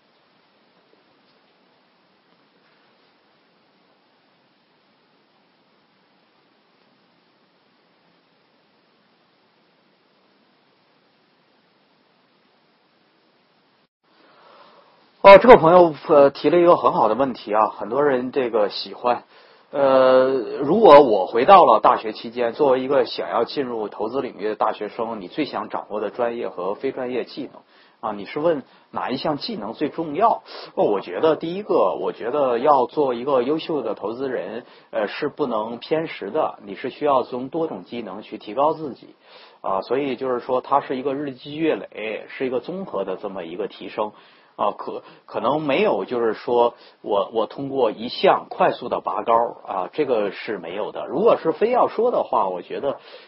要掌握的专业技能就是说怎么样快速的去自我学习，去自我提高。因为我觉得这个现这一点对现在的这些年轻朋友越来越重要。我们现在呢，实际上和呃以前相比，我们的信息、我们的书籍、我们的资料，嗯，是随手可得的。但是呢，相应的这个难度呢，就是说你怎么样呃去去筛选、去选择、去提高。所以就是说，如何去呃快速提高自己？我想就是说我个人的呃经验是，呃，投资这个行业实际上也也是出现了很多的名家，呃，好的书，好的一些经验总结。呃，我希望大家就是说密切注意那些优秀的经验。嗯，好的经验，嗯，包括投资界的一些名著，把这个注意力呃转向它。你像我在这个呃工作的时候，呃，我还是坚持看一些经济学的一些名著，比如说亚当斯密的《国富论》，凯恩斯的《通论》。嗯，我正是由于我这个呃以前我对这些东西理解不深，但是现在我可以说对他理解很深了。然后。呃，能够促使我这个很好的理解这个经济的发展，那么对我的这个投资是就能够比别人更强、更厉害。所以我希望这个大呃大学生们也是呃，然后这个在这方面啊呃聚焦自己的这个呃精力啊，把它投入到一些这个呃能够快速见效啊，还有一些经典。啊，一些呃投资的一些这个呃经过时间考验的这么一些的呃作品和人和他的经验方面上，这是我是的建议。呃，这个朋友又问，如果是做一个宽客嘛，外资企业，比如高盛与国内量化投资基金的差距是否非常大？这第一个，我对这方面的不是特别内行啊，但是我的感觉啊，不是差距不是太大。因为中国人搞数学这块儿呃比较好，这个这个呃大空头里边那个什么做模型的都是中国人嘛，所以我觉得呃不是不应该不是特别大，呃大概有哪方面的差距？嗯，还有这个 quant 转型是否很难？我觉得呃宽客优优秀的宽客也有，就是说只局限于他自身的一些东西。我觉得就是说。呃，做投资它是一个专业知识要求比较高的，另外一个它是一个不断学习的。那么，呃，这个本质上和其他行、其他的金融子行业一样的。那么，呃，你要转行的话，那就看你自身的一个素质了啊。你如果是具备其他行业的那些的专业经验和专业知识，那么你转行就是比较容易的。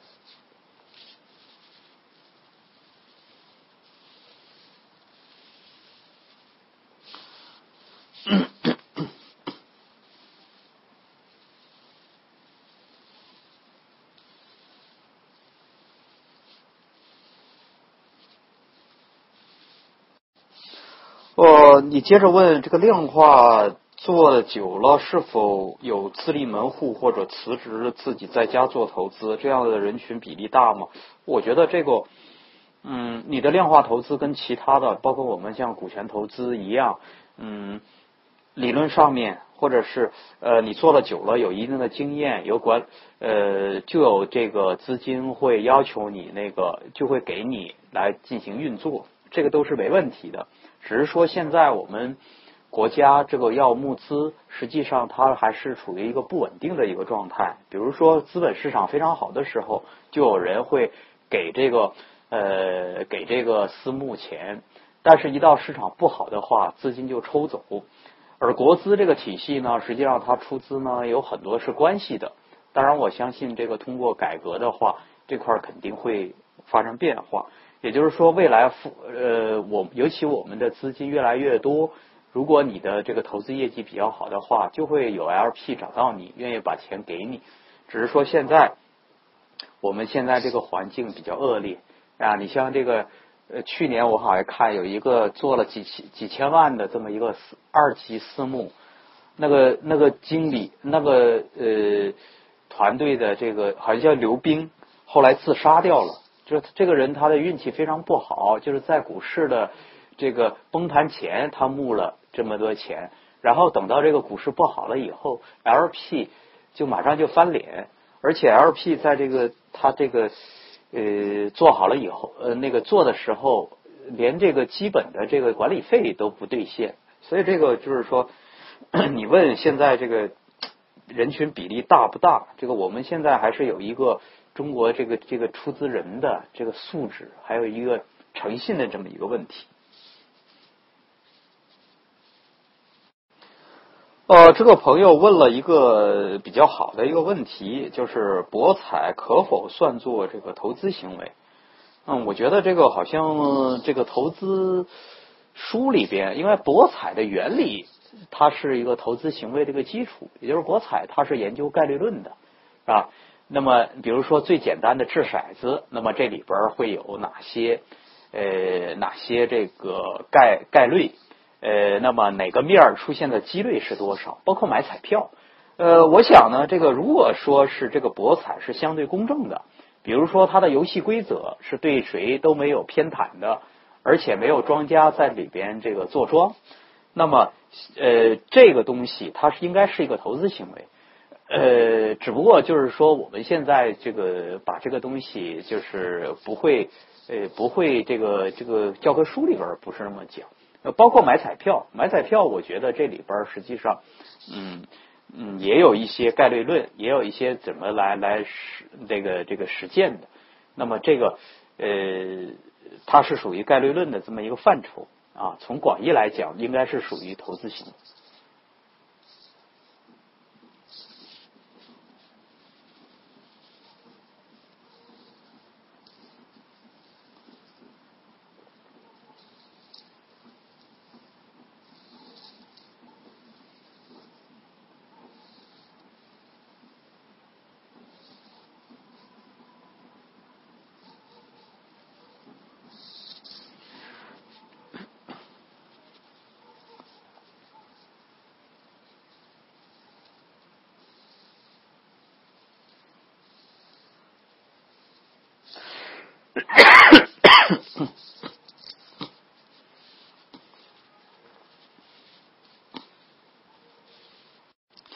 这个朋友说：“这个从房产行业转金融租赁法务岗，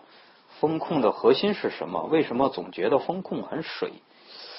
呃，我觉得你说的问题还是提的很好啊。风控实际上是不水的，但是我们现在做的通常模式让你感觉很水。为什么呢？因为金融租赁法务现在我们这个大家做的这个风控是传统银行信贷部门他做的这个风控。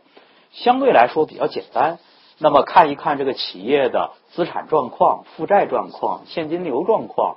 然后呢，看看有没有法律的相应的抵押啊，呃，相应的一些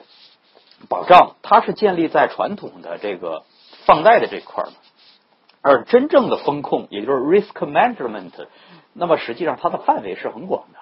也就是说 risk management 要真正要做的话，是要动态的一个风控。也就是说，未来发展，那么做这个压力测试、做情形分析，这个有些是要用计算机模型的。但是我们大部分的你你所你你这个朋友是从房地产转过来的，那么我想你这个公司呢，它还没达到那种高度，那么可能就是让你感觉这个风控呃比较水啊，这个是现状。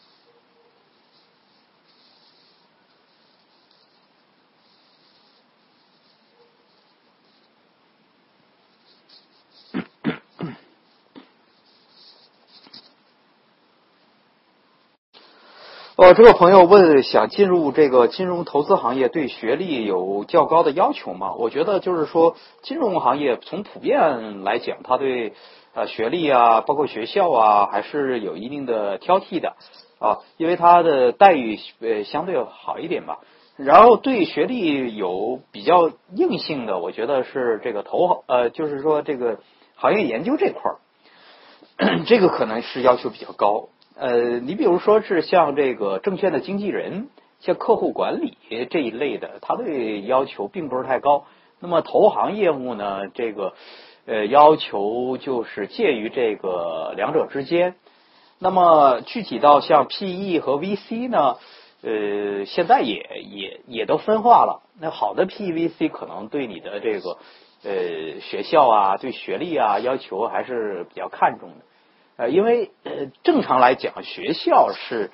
筛选学生这么一个标签的一个行为啊。当然，我们也看到很多最优秀的人他退学了，是吧？这个呃，做出很大的成绩，所以这个很多东西都不是绝对的。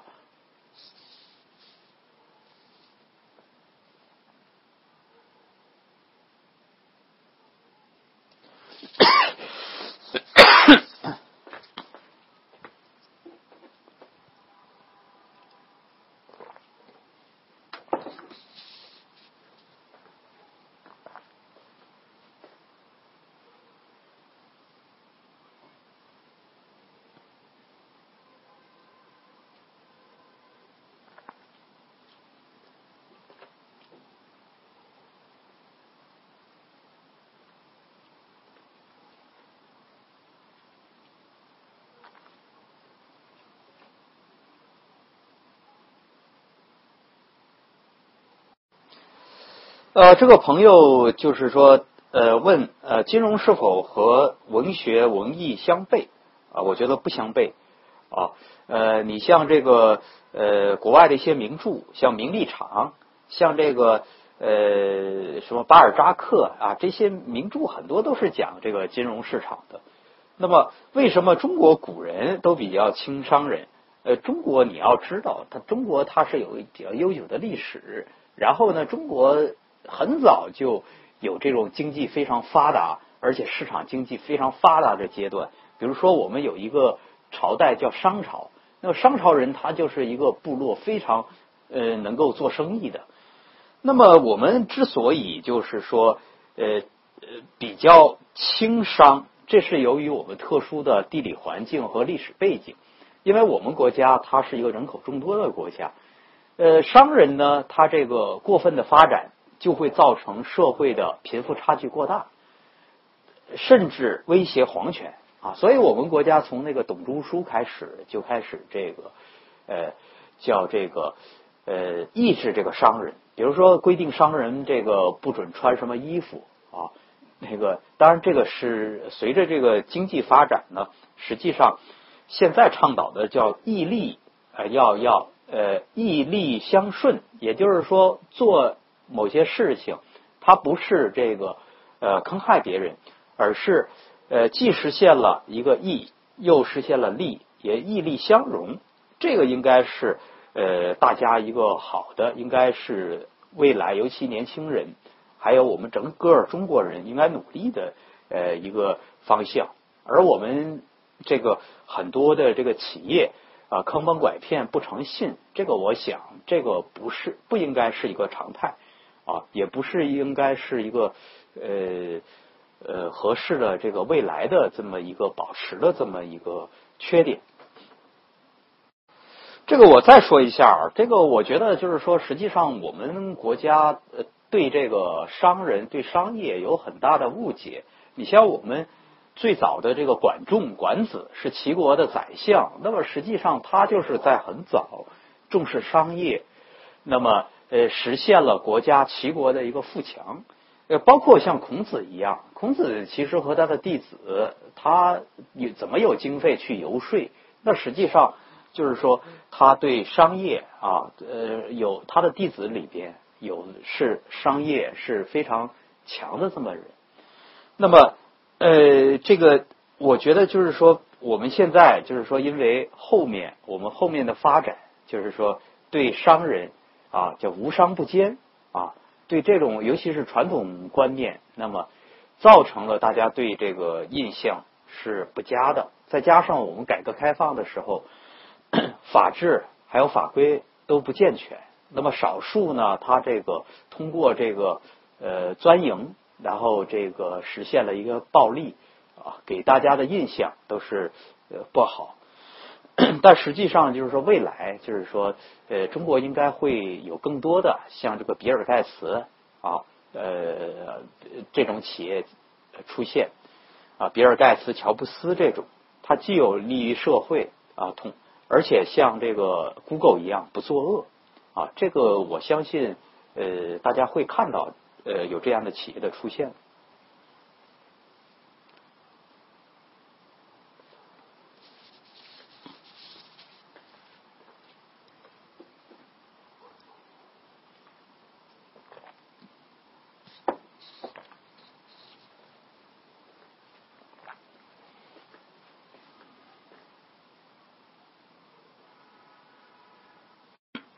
这个朋友问这个呃，除了赚钱，除了这个金融行业，还有哪些有要有价值的工作岗位？呃，推荐一下。好，尤其我这类人啊，是还要不要呃结合金融，放弃所学，重新开始？我觉得一个人这个呃，不要轻易放弃你的原来的东西啊。如果说是你想改学金融，也是因为。原来的这些东西能够给你金融加分的，那么呃，你像我这个之前学了材料，那么后期这个我做金融工作，那么这些专业知识对我看项目是很有帮助的。那么现在社会呢，实际上是一个复杂的社会，那么实际上呃，知识它这个的作用是你不能想象的。那么我觉得未来其实大家。有价值的工作岗位会很多，尤其是我们的产业转型。以前这个靠初级的劳动力，靠一些简单的模式的东西，都会被这个机器人啊，被一些电电脑自动化所代替。所以有创意的，所以这个产业呢，它会有一些很新的一些东西。你比如说像服务业，你信息服务业，包括一些咨询行业。我们国家以前的这个咨询行业，它实际上很多都是照抄国外的，很多的东西呢，它不是一个量体裁衣、深入的来做的。那么这块儿，你像国家提倡智库，对这个新兴的，比如说“一带一路”的研究，这个很多东西，我相信未来，包括像农业啊，最近这个农业实现了一个三权的分治的一个改革。所以未来很多领域实际上都是新增的领域。我希望年轻的朋友们，你们去关注这些东西，而且依照自己的兴趣去开拓。往往是这些做一些实践的事情，往往这些实践的事情在未来有可能就做大做强。这个朋友问有没有必要读博士？我觉得看你对这个学术的追求啊。如果说你有一个学术的追求，或者是想呃进高校，那么可能要读博。如果说是单纯从职业角度来说，我觉得博士可能不是必要啊，因为那个呃，可能就是说你本身，你像投资的这个，我觉得。嗯，也没有必要去非要读博士，然后读了博士呢，也不一定能保证你一定能做好这个工作。另外一个，我们的很多博导实际上对这个资本市场他的了解、他的研究，实际上是学术方面的，比如说建模型，比如说这个呃做一些这个研究啊，像知乎上有不少这个在职的呃呃，就是说在读的博士写的一些解答，其实我能感觉得到，很多东西呢都学术化太浓了，它实际上跟现实贴的还是比较远的。呃，但是学术的圈子它就是这么一个规则，你怎么评教授，怎么发论文，呃，你真正要拿到这个现实当中，实际上有的就不是那么回事了啊。所以这个是看个人的追求，你追求学术上的，那么学校还有一些呃，你家庭条件很好，那么你你耽误几年无所谓，那么你可以去读博士。如果说你想做专业做得很好，做投资做得很好，那么。嗯，有没有博士都无所谓。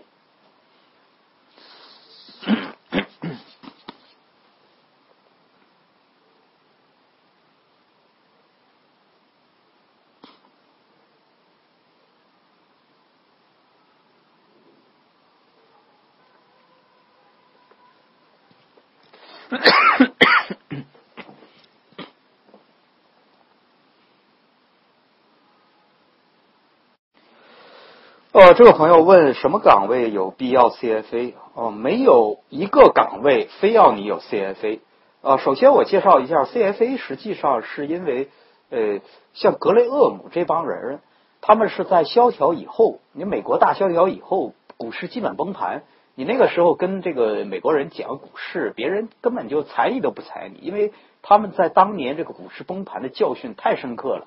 所以那个时候。这个格雷厄姆他发展出了这个所谓的价值投资，后来随着这个资本市场、股市的这个市值越来越大，那么呃有了这么一个这个市场需求，所以这成立了一个 CFA，就是说呃这个财务分析这么一个一个岗位，所以举办这个考试。这个东西呢，CFA 呢有一个好处就是说。它可以使你系统的这个学习一些财务知识，而且它是整套的。比如说它的这个 portfolio 啊，就是投资组合的管理啊，还有这个债券啊、数学呀，包括这个呃证呃证券交易的伦理呃经济学，它都有。所以你通过这个考试，你可以掌握很多的专业知识，而且这些专业知识呢，相对不是那么学术化，它离市场比较近。但是 CFA 呢，现在有一个这个不大好的、不利的是是什么呢？现在这个价格非常高，对中国学生来说，你考的这个成本比较高。嗯，反正就是说，这个东西呢，就是说是个锦上添花的东西啊。另外一个，从从这个内容方面，它是可以提高自己的这个知识结构的这么一个东西。呃，至于有没有必要考，你综合来考虑吧。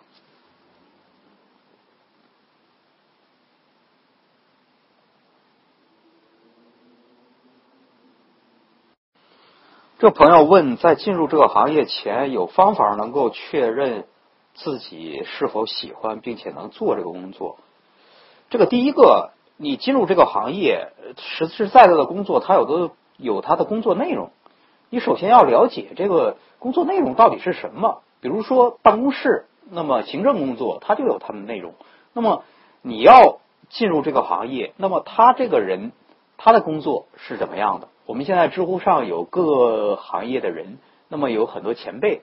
那么他都会告诉你这个工作的内容是什么样的。你做一个情形设呃设想，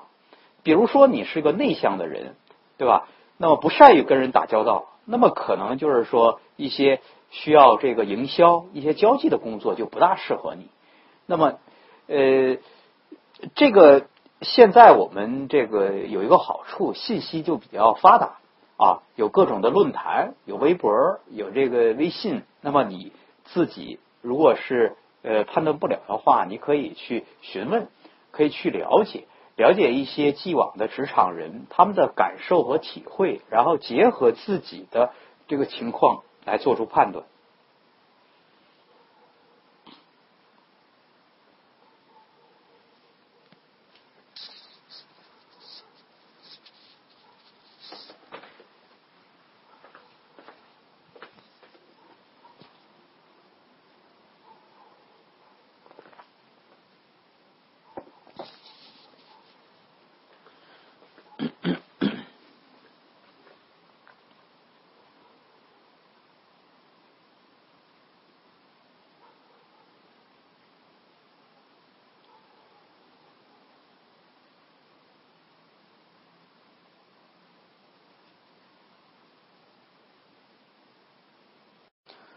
哦，这个朋友又问这个博彩的东西。澳门大学有博彩相关专业，想要报考，博彩是否属于投资专业？有何异同？啊，刚才我提了一些。那博彩实际上它是应该是属于，因为呃呃最早研究这个不确定性的，最早研究金融的始祖实际上是这个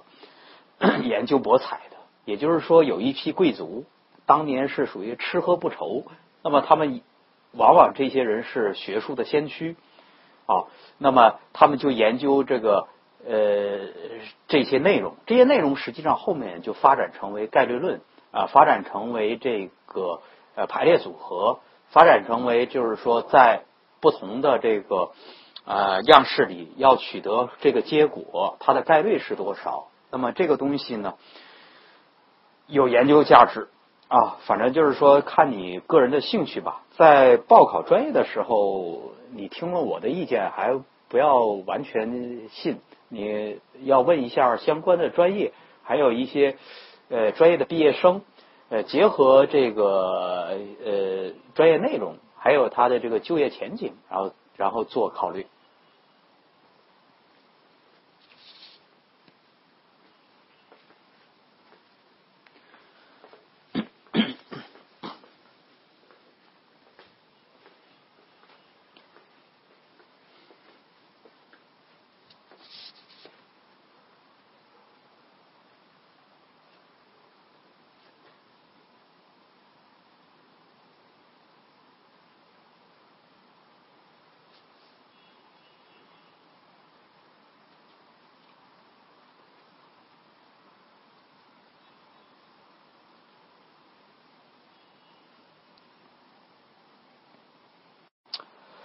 哦，这个朋友问中国有没有对冲基金啊？还是放的嘛？还是放的？现在中国应该有，呃，但是就是说中国大规模的还是放的呢？嗯，应该还没有出现。呃，这个我在知乎上回答里边有这个做了一些回答。我说为什么还是放的不大呢？因为中国的基金呃发展就呃不是特别成熟。你所谓的要还还是放的要要要有对冲，那么你本身。它的对冲工具要有，那么你像最近大家知道前一阶段国内推出了这个 CDS，CDS 也就是说大家在大公投里边，大公投里美国市场大家都认为房地产市场很好，只有那几个人拼命的买 CDS，结果他们赚了大钱，而中国现在这个大家只能一味的做做高。往上往上涨，你没有相应的工具，你就没办法做对冲。所以说，对冲呢，实际上未来还是会很多，尤其是经济越来越呃复杂，那么呃做这个相应的对冲工具，那么就可以就是做呃做个无风险套利。呃，我注意到那个呃 r e d a l i o 就是这个桥水的这个总裁，他管理的基金规模全球最大。所以他的通常的方法呢，就是说做很多的配对来进行对冲啊，所以对冲基金这个呃未来呃肯定是一个方向。那么就是说呃这个也对专业要求也比较高，这个可以大家关注。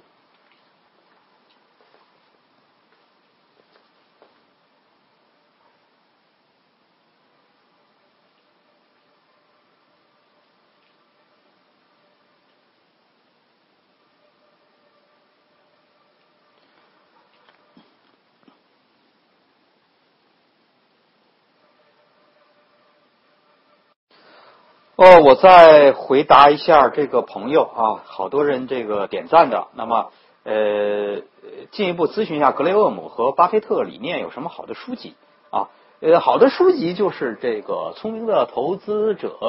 还有这个证券证券分析吧。呃，就是他经典。还有巴菲特呢，就是他的这个股东的来信啊。我觉得多的你不用看，尤其二手的讲这个这些人的。那么，呃，如果你这个学习能力比较强，可以把格雷厄姆的这个之前的一些评论文章啊，包括他的一个自传《华尔街教父》，那么看一下。那么，呃，另外一个你问就是说，呃，网站可以学习，就是巴菲特的这个哈哈斯维嘛，哈斯维他的这个里边的股东年报都在这里边了。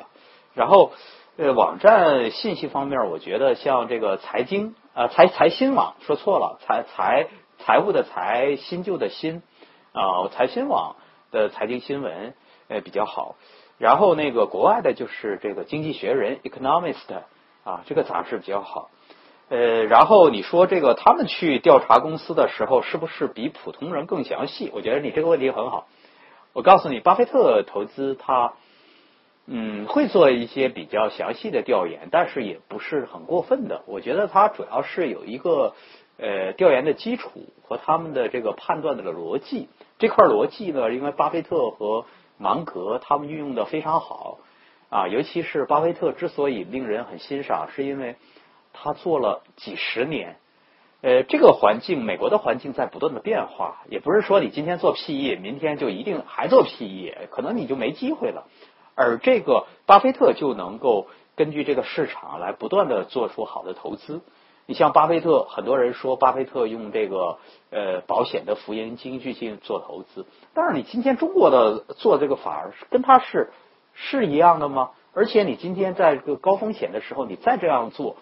你跟他的最后的结果可能是完全不一样，所以我觉得就是大家好好去读这些书，呃，重要的是理解它的历史背景和它的这个呃成功的这个条件在哪里。因为美国的市场它比较大，跟中国有类似的性，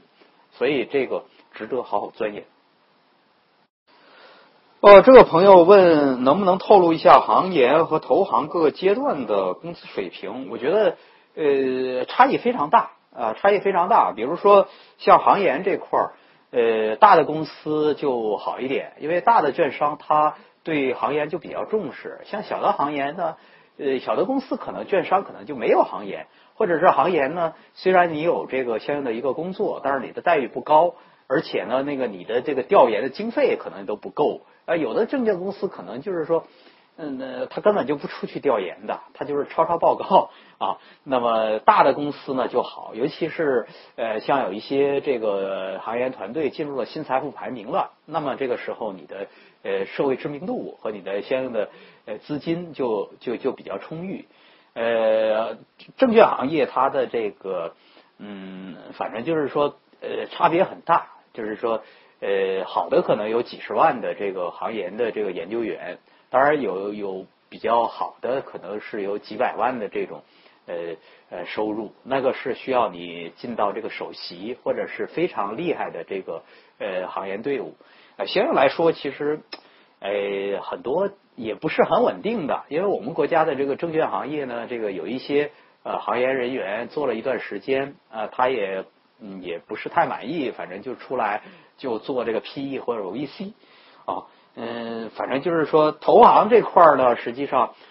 也是变化比较大。投行主要是看业务量，还有你本身的这个呃公司所在的这么一个平台能够给你提供多多少的。呃，现在整个的格局也在发生变化，像这个最近中金啊宣布收购这个中投证券啊，嗯，而且就是相应的券商的领导也会发生变化。那么薪资这块儿呢，实际上有的东西。还是看你的级别和职位，反正呃市场水平呢，实际上有些稍微打听一下也都知道。那么能不呃金融行业，我觉得还是一个二八定律，就是少数人挣大钱的。那么大部分人呢，实际上呃要想挣挣好的收入，实际上还是需要努力。你要需要好的平台和需要好的这个职位在里头。哦，回答最后一个问题啊，已经这个呃超时了。呃，最后一个问题，这个他说发现，呃，金融行业走得更远，对自己的状态最满意，往往是对人文，呃，和人生理解非常深刻的人。哦，OK，没对的，没错的。呃呃，真正你做投资好的话，到后来大家比拼的可能就不是说那些什么看项目啊，或者是呃一些一些基础的东西。实际上，功夫在室外。也就是说，到后来你对人性。对这个呃人生，对整个这个社会的发展，对历史，你会有深刻的理解的人，往往是在这个投资里边做得好的人。啊，你看这个呃芒格，还有这个巴菲特，在每次的这个开会的时候，他是全球朝拜者，给他提提这么多问题，他都可以呃进行解答。另外一个，他的解答很多东西不是说我怎么分析项目，或者是怎么看项目那些很微观的东西。那么它往往是结合，而且结合很结合的方面很多很多，生物的、科学的、人类的、历史的。所以我希望大家有志于，特别是有志于做投资的朋友，你们一定要知识面非常广。呃，你像这个做工科的这个呃朋友，你用机械的这个观点去考察这个投资，那应该说是完全不不全面的，还要懂生物啊，呃，生物进化。呃，这些东西，呃，懂历史啊，呃，这个呃，一定要增强自己的阅读量啊，嗯，把自己的这个基础打好。那么，我觉得就是说，呃，同时呢，这个呃，看一些优秀的小说。那么这些小说呢，实际上是提高大家情商，或者是模拟现实情况的这么一些，嗯，这么一些这个呃优秀的啊，这么这么一些这个。呃，你光看这个报告，我觉得其实是你的初级阶段 哦。那么有一些这个非常好的这个呃社呃历史小说哦，嗯呃可能不算历史小说啊，可能就是像比如像这个呃托尔斯泰的《战争与和平》啊，呃巴尔扎克的这些小说。啊，包括反顾反映这个法国的这个呃大革命的一些东西，都可以能够使你深思啊。呃，包括我们国家的一些古籍啊，所以我希望这个大家不断的努力。呃，我也希望我能够跟大家这个呃共同努力，而且呃伴随这个过程。再次感谢大家。今天你 get 到了吗？微信 i g e t g e t。get get。